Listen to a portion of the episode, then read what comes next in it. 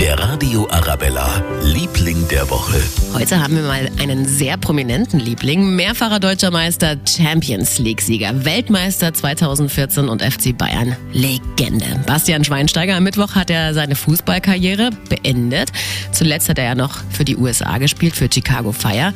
Ja, und da haben wir uns jetzt gefragt, was macht er denn nun? Ich bin, glaube ich, nicht so ein Mensch, der direkt dann gleich irgendwo als Trainer oder irgend sowas arbeitet. Also da sehe ich mich äh, noch nicht erstmal das Leben genießen mit den beiden Jungs und seiner bezaubernden Frau Anna Ivanovic. Die freut sich sicher auch, dass der Papa mehr Zeit für die Family hat. Der Radio Arabella, Liebling der Woche.